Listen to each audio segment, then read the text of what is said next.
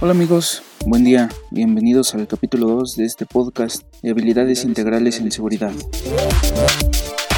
Amigos, antes de iniciar este capítulo, quiero agradecer a todos sus comentarios por el capítulo anterior. Como les había comentado, en este podcast estaremos hablando sobre seguridad y salud en el trabajo, protección civil, medio ambiente y plan de continuidad de negocio.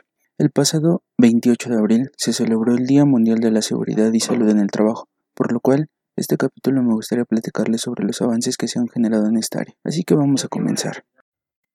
Vamos a iniciar mencionando que hoy en día ningún accidente de trabajo es aceptable, ni para las compañías ni para los colaboradores. Cada accidente que se genere hoy en día tiene afectaciones en cinco aspectos principales. El primero es el personal, en donde el trabajador que sufre la lesión o el accidente tiene una disminución física, tiene un daño mental, tiene un daño psicológico también, que en algunas ocasiones no se visualiza o no se atiende, y esto puede llegar a generar inclusive una depresión que lo lleve al borde del suicidio. En la parte familiar, la dinámica se rompe como tal. Muchas veces eh, la esposa, si es eh, era ama de casa en ese momento, tiene que salir a trabajar para completar el ingreso familiar que corresponda. Los hijos en algunas ocasiones tienen que dejar los estudios porque también tienen que dedicarse a, a completar los ingresos económicos de la familia o hacerse cargo de los hermanos si es que tienen hermanos menores o dedicarse a las actividades domésticas o al cuidado de la persona que está accidentada o que sufrió la lesión. El aspecto social también es uno de los factores que se mencionan en el, impacto de los accidentes, ya que la sociedad en ocasiones señala a las familias, señala a la persona que se accidentó como tal y empieza una discriminación en el aspecto eh, social como tal. Obviamente también existen impactos económicos porque el ingreso que se percibía ya no se va a generar de la misma manera y tendrán que buscarse otras fuentes para garantizar el ingreso económico que se tenía hasta el momento. Y finalmente pues la parte productiva. Empezamos a dejar de ser productivos, nuestra misma mentalidad nos empieza a inculcar pensamientos negativos de que somos una carga para la familia, somos un estorbo, dejamos de ser funcionales para la familia y empieza pues también un aspecto mental a jugar mucho en, en, en esta parte del accidente, en las consecuencias. Así que estas pues son razones suficientes para establecer un alto interés en lo referente a seguridad y salud en el trabajo. Esto nos lleva a que cada vez es más preocupante que existan o que se mejoren los estándares de seguridad, no solo a nivel nacional, sino a nivel internacional. Si bien muchas empresas están avanzando en el desarrollo de una cultura de seguridad y en un desarrollo de una cultura de prevención, todo esto viene un auge de en cuatro etapas principales o cuatro etapas históricas de la seguridad que a mí me gusta describir o mencionar. La primera es desde la aparición del hombre sobre la Tierra y el descubrimiento y manejo del fuego. Se tuvo la necesidad de evitar lesiones, de evitar quemaduras, de evitar dañar los pocos materiales que ellos tenían a la mano de dañar inclusive las chozas o casas precarias que ellos llegaban a construir, entonces tenían que tener ciertos cuidados para el manejo del fuego. En el apartado de cuando se hacían actividades de casa, pues se tuvo que diseñar una estrategia grupal para tener un mejor resultado y obviamente que esto también los ayudara a sobrevivir. Sin embargo, repito, todo era de forma precaria. Como en ese entonces, pues al final de cuentas no teníamos las habilidades tan desarrolladas para poder cuidarnos de una manera profesional. Pero teníamos ya ciertas ideas sobre qué era bueno y qué era malo, qué nos podía causar una lesión, qué no nos podía causar una lesión. La segunda etapa y una de las más importantes es la parte de la revolución industrial. Con la revolución industrial vinieron la implementación de muchas cadenas de producción eh, implementadas por temas de maquinaria, la parte de la máquina de vapor como tal, todas las líneas de producción empezaron a, en esta etapa a generarse. Entonces, a su vez, se generaron también condiciones inadecuadas de trabajo, ¿no? Y con mucha inseguridad para el personal, lo que ocasionó accidentes, enfermedades profesionales, mutilaciones, muertes con mucha frecuencia. Sin embargo, en ese momento no se visualizaba esa parte.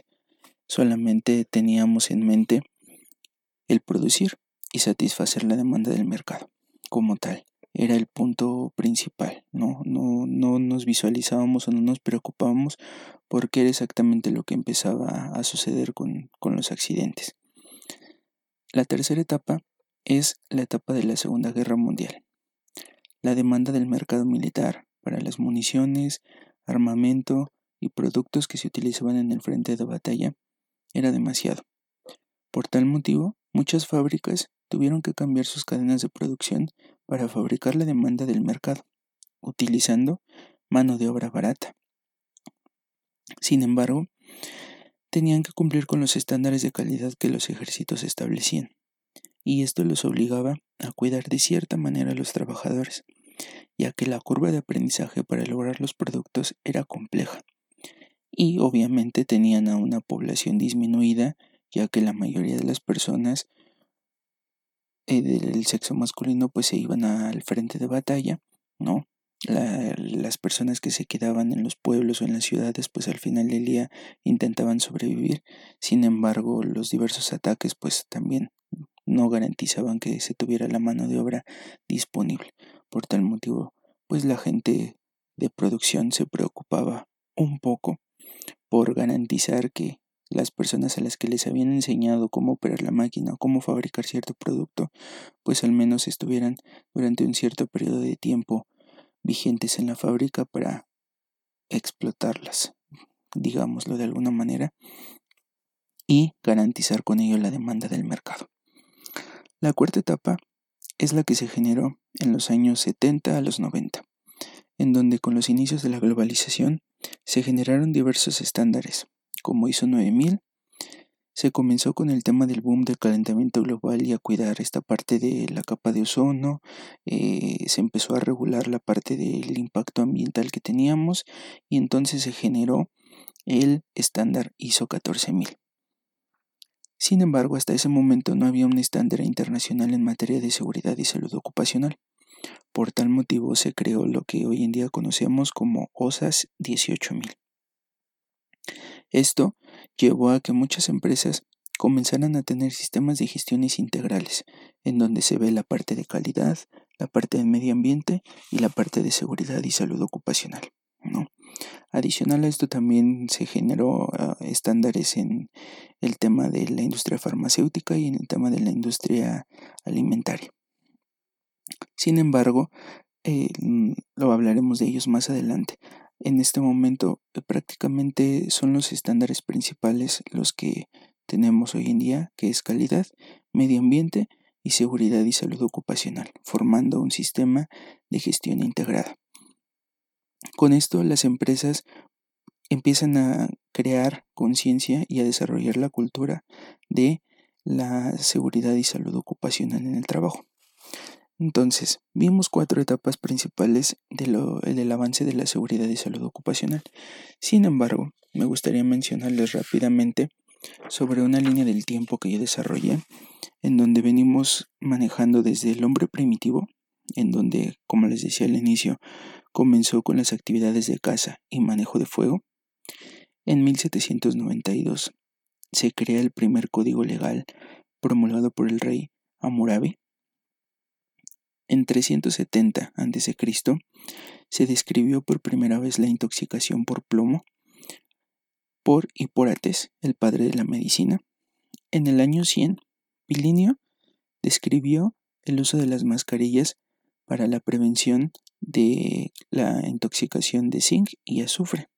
Obviamente todas estas descripciones y estos trabajos pues eran con la tecnología que se tenía en ese momento, con los pocos análisis y con la poca información que se tenía, pero empezaron a sentar las bases para poder ir avanzando en, el tema de las investigaciones y en el tema de la consulta bibliográfica. En el siglo XIV, artesanos europeos se asociaron, es el, como el primer sindicato que podemos tener trazabilidad en la historia, y se creó normas para regular el oficio que ellos, que ellos hacían como tal en ese entonces. En 1473, Ulrich escribió un libro sobre enfermedades de trabajo, que más adelante iba a ser retomado por otro de los principales eh, actores y padres de la seguridad y salud ocupacional, en el que tuvo ya mayor difusión. En 1608 se crearon ordenanzas indias. Estas ordenanzas se enfocaban en regular los horarios de trabajo. Fue como el primer antecedente histórico en donde se establecieron como tal la duración de la jornada de trabajo, qué días estaban establecidos para el descanso y qué días eran prácticamente laborales.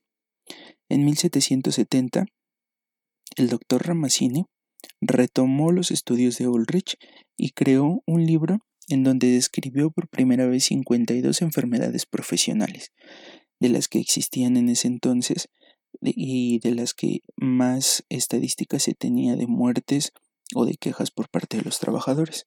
Él retomó los estudios, como les decía, de Ulrich y creó este libro que es considerado hoy en día una de las principales bases o de consulta bibliográfica para el desarrollo de las enfermedades profesionales. En 1775, Percival Pott emitió un tratado sobre carcinoma, en donde ya se enfocó prácticamente en describir todo el impacto que tenía este, este carcinoma en el trabajador, llamándolo ahora sí formalmente una enfermedad profesional o una enfermedad adquirida en el trabajo. Entonces este es uno de los principales también antecedentes que tenemos de consulta bibliográfica.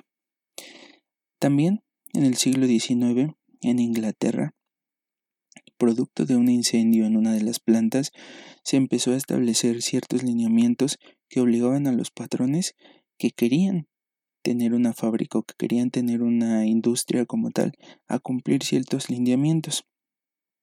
Ya en 1833 se promulga la primera ley sobre las fábricas en temas de seguridad, en temas de contratación de trabajadores y en el tema de horarios.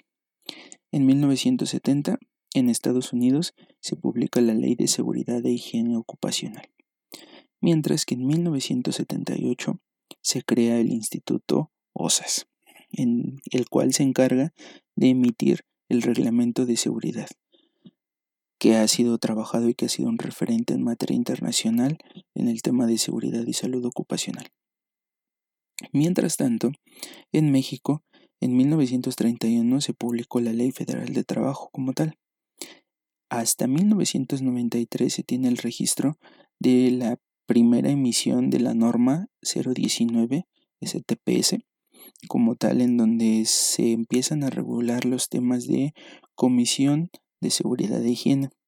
En ese entonces se llamaba todavía Comisión Mixta de Seguridad de Higiene y obligaba a las empresas a registrar las comisiones ante la Secretaría. Prácticamente se tenía que llevar la documentación, se presentaba directamente en la Secretaría, la Secretaría sellaba y recibía prácticamente el acuse de quienes integraban la comisión y llevaba un histórico a nivel nacional de todas las empresas que tenían a sus comisiones registradas y funcionando. Fue uno de los primeros avances, sin embargo ya con la reforma que tuvo la norma, el nombre prácticamente se eliminó y se generó nada más como Comisión de Seguridad e Higiene y hoy en día ya no se tiene que hacer el trámite ante la Secretaría del Trabajo, solamente se hace el acta constitutiva y en caso de una visita de la Secretaría se tiene que mostrar dicho documento. En este tiempo teníamos todavía el reglamento de seguridad e higiene y medio ambiente laboral, ¿no? Sin embargo, en el 2014 se hizo una reforma y se emitió el Reglamento de Seguridad y Salud en el Trabajo. Este reglamento es el que hoy en día tenemos vigente y derogó o canceló como tal al reglamento anterior que teníamos, de, el Reglamento Federal de Seguridad de Higiene y Medio Ambiente de Trabajo. Este reglamento de seguridad y salud en el trabajo del 2014 prácticamente ya está enfocado en todo el contexto que nos genera de manera global, en donde la seguridad se emite el término seguridad industrial y ahora se maneja como seguridad y salud en el trabajo o seguridad y salud ocupacional como tal. Ya está establecido en tres áreas principales que es la parte de seguridad, la parte de salud y la parte de organización en los centros de trabajo como tal. Entonces, en términos generales, ese es el contexto que hoy en día tenemos en materia de seguridad, de dónde surgió prácticamente todo, cómo ha venido evolucionando la parte de seguridad en, el, antecedente o en la historia de, la humanidad hasta lo que tenemos hoy en día. Es importante resaltar que la preocupación y la vigilancia por parte de las autoridades laborales de los diferentes países es constante para las empresas. Muchas empresas son auditadas y son inspeccionadas en el, en el país por la Secretaría del Trabajo, que es el ente que se encarga de regular los aspectos de seguridad y salud en el trabajo. Es prácticamente quien vigila el, todo el cumplimiento del marco legal, que vamos a hablar en otros capítulos, pero también existe la regulación externa. Muchas empresas transnacionales y eh, las cadenas de producción de proveedores son auditadas por externos para validar justamente que la línea en donde se está adquiriendo la materia prima o los insumos para producir cierto elemento tengan un cumplimiento de seguridad o un cumplimiento en algún estándar de seguridad, ¿no? Como les decía, con la globalización se ha generado todo un boom de que prácticamente si le quieres vender a una empresa que está instalada en territorio mexicano, pero que tiene que es una transnacional, que tiene prácticamente presencia en Estados Unidos o a nivel internacional, muy seguramente tendrás que cumplir con ciertos estándares de seguridad, ¿no? Ya sea los estándares que ellos te dicten prácticamente, y esto se amarra también en contratos, esto pasa en, muchas empresas en donde si tú le quieres vender a esa empresa tienes que firmar un contrato en donde digas de qué manera estás cumpliendo con el impacto ambiental, de qué manera estás cumpliendo con la parte de seguridad y salud ocupacional y cuál es tu responsabilidad social como empresa, ¿no? Esto ayuda a que prácticamente se amarre el ciclo productivo, ¿no? Entre la parte de proveedores, la parte de producción, que son las empresas, y la parte de distribución también, y la parte de venta final al público, ¿no? Como tal. Entonces, esto es prácticamente lo que hoy en día se rige a nivel, a nivel internacional en el aspecto de seguridad, ¿no? ¿Qué nos espera en materia de seguridad y salud en el trabajo o cuál es el futuro que va a tener esta parte? Es un hecho que la automatización de los sistemas de producción está cambiando a pasos agigantados y esto va a llevar a cambiar la manera en la que hacemos seguridad, ya que muchos de los puestos de trabajo pues van a desaparecer o van a ser ocupados por robots de producción o por sistemas automatizados prácticamente. Y esto, pues de cierta manera, va a ayudar a que el trabajador disminuya la exposición que tiene a muchos riesgos. Sin embargo, va a tener que haber actividades en donde sí o sí el trabajador va a tener que meter la mano, como puede ser un trabajo de mantenimiento a una línea de producción, un trabajo de supervisión directa a los sistemas de producción computalizados, van a seguir existiendo. Y la recomendación es que estemos preparados para la quinta transformación que va a tener la seguridad, que sin duda está comenzando prácticamente, ¿no? En donde la seguridad se va a enfocar en prevenir riesgos, llámese ergonómicos, riesgos de estrés, riesgos de malas posturas, riesgos por la operación de sistemas computalizados o pantallas computalizadas como tal, tenemos que tener en cuenta que el trabajador, al no estar en la línea de producción, va a bajar la guardia ¿no? en cuanto a materia de seguridad. O sea, va a olvidar el tema de cuidarse, va a olvidar el tema de eh, mantenerse alerta al momento de que entre a una parte de producción y va a estar confiado a que no le va a pasar nada. Entonces, siempre tenemos que seguir teniendo en cuenta el factor humano dentro de nuestro esquema de seguridad. Nunca debemos de dejar de actualizar al trabajador. Siempre debemos de seguirlo involucrando en el desarrollo y en la implementación de la cultura de seguridad. Por más computalizado o por más robotizado que esté nuestra línea de producción, siempre tenemos que seguir involucrando al trabajador en todo momento, ¿no? Porque al final del día en algún momento va a tener que pisar la planta, pisar la parte de producción y esto obviamente puede generar accidentes fatales, ¿no? Si el trabajador no va sensibilizado de qué es lo que puede encontrarse allá. La seguridad sin duda se va a transformar y a la par que se transforman los sistemas productivos en el mundo. Por tal motivo, los profesionales de seguridad se deben de mantener actualizados y deben de estar dispuestos a subirse a la nueva ola que se va a generar en los próximos años. Por lo cual, te invito a que te suscribas, sigas todos los capítulos que vamos a tener en este podcast, en donde vamos a potenciar las habilidades de seguridad, y también sigas en nuestras redes sociales. Nuestra página de Facebook está como Habilidades Integrales en Seguridad. En Instagram nos encuentras como HIES-JRQ, IES, donde también compartimos información de valor para poder estar preparados ante los diversos cambios que se generen en el área de seguridad. No sabemos cuánto tiempo se va a tardar en dar el salto, de qué manera va a empezar a evolucionar la seguridad. Lo más importante es que pensemos en que tenemos que estar preparados para hacer de la seguridad un hábito sin duda, ¿no? Los invito a que compartan este capítulo con todos sus colegas de seguridad, con todos sus colaboradores también. Es importante que ellos estén al tanto sobre lo que viene en el materia de producción. No olviden que la seguridad no es una moda, es un estilo de vida. Saludos y hasta la próxima.